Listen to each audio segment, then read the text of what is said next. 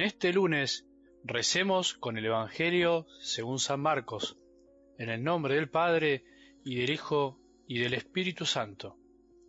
Jesús se puso a hablar en parábolas a los sumos sacerdotes, los escribas y los ancianos. Un hombre plantó una viña, la cercó, cavó un lagar y construyó una torre de vigilancia. Después la arrendó a unos viñadores y se fue al extranjero. A su debido tiempo envió a un servidor para percibir de los viñadores la parte de los frutos que le correspondía, pero ellos lo tomaron, lo golpearon y lo echaron con las manos vacías. Después les envió otro servidor, y a éste también lo maltrataron y lo llenaron de ultrajes. Envió a un tercero, y a éste lo mataron. Y también golpearon y mataron a muchos otros. Todavía le quedaba alguien, su hijo, a quien quería mucho, y lo mandó en último término pensando, respetarán a mi hijo. Pero los viñadores se dijeron, este es el heredero, vamos a matarlo, y la herencia será nuestra. Y apoderándose de él, lo mataron y lo arrojaron fuera de la viña. ¿Qué hará el dueño de la viña? Vendrá, acabará con los viñadores y entregará la viña a otros. ¿No han leído este pasaje de la Escritura? La piedra que los constructores rechazaron ha llegado a ser la piedra angular. Esta es la obra del Señor, admirable a nuestros ojos. Entonces buscaban la manera de detener a Jesús, porque comprendían que esta parábola la había dicho por ellos, pero tenían miedo de la multitud, y dejándolo se fueron. Palabra del Señor.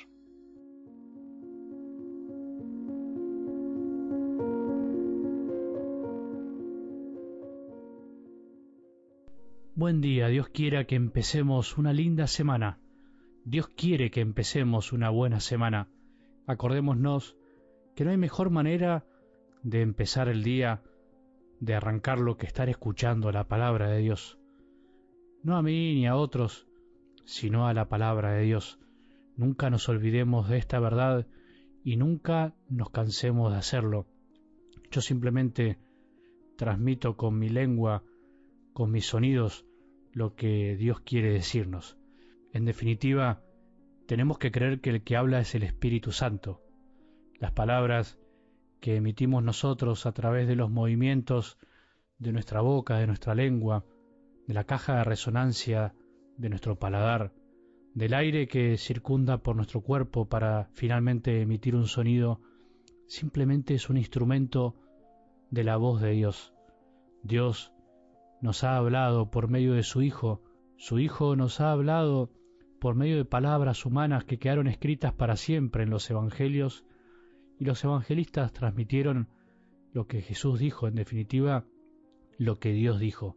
Y el Espíritu Santo, ese gran autor de las Escrituras, ese maravilloso huésped de nuestras almas, el que guía a la Iglesia, es el que trae las palabras del pasado al presente.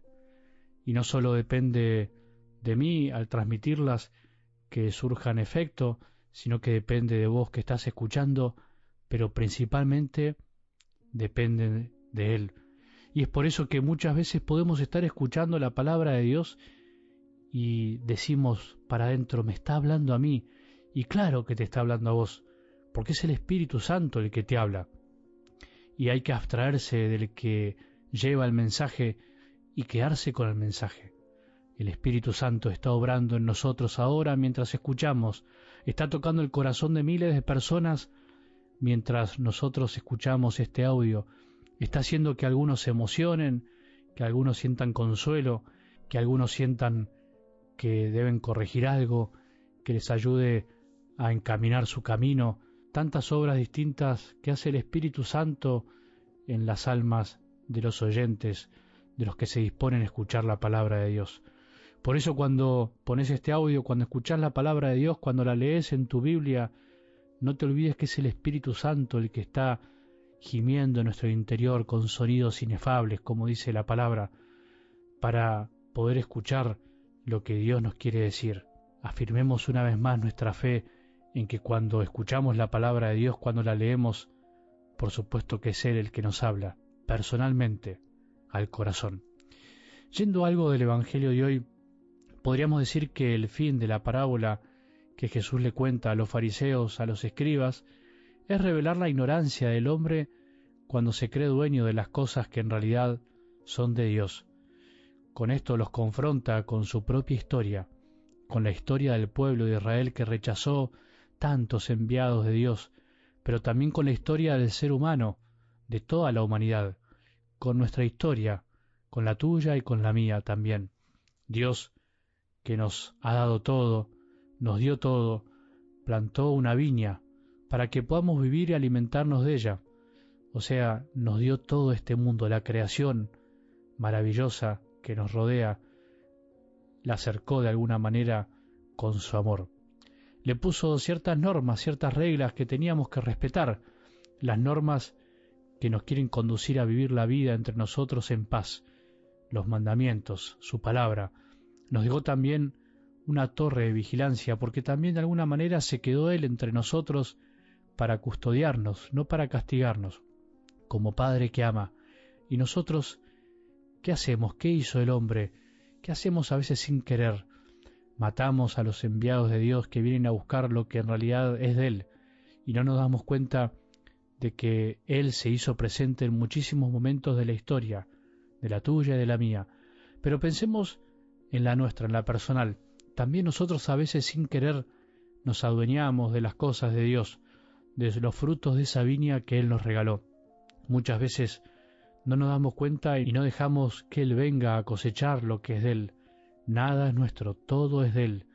Nada es de nadie y todo es de todos. Nadie puede decir que es dueño de las cosas y de la creación, solamente un corazón soberbio. Nadie puede adueñarse de las gracias y de los carismas que Dios regala. Todo esto que parece tan extraño es así, es el plan original de Dios Padre que el hombre se encargó de destruir lentamente y Jesús vino a reparar. No pensemos que todo lo que nos rodea es mérito nuestro, todo lo que hicimos. ¿Quién decide qué es lo que se merece cada uno? En realidad, no nos merecemos de alguna manera todo lo mismo o en la medida que podemos recibirlo. Tenemos que aprender a compartir y no a pensar que las cosas que alcanzamos a tener en la vida son puro mérito nuestro.